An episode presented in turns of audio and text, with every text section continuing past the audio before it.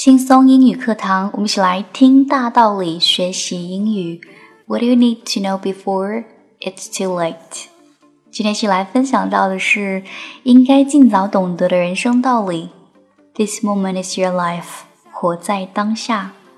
Your life is not between the moments of your birth and death. Your life is between now and your next breath. 生命并不是从出生到死亡的这段时间。 而是你呼吸着的时时刻刻。The present, the here and now. It's all the life you ever get. 现在，此时此刻，就是你的所有人生。So live each moment in full in kindness and peace, without fear and regret. 所以在生命的每一分钟都应该生活在充实、善良和平静之中，而不是恐惧和遗憾。And do the best you can with what you have in this moment, because that is all you can ever expect of anyone, including yourself.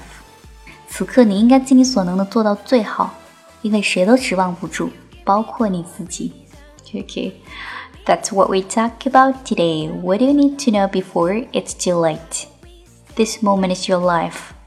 应该尽早懂得人生道理，活在当下。如果说你想要关注到更多轻松英语课堂内容，可以关注新浪微博 DJ Ukki 安夏，可以找到我。拜拜。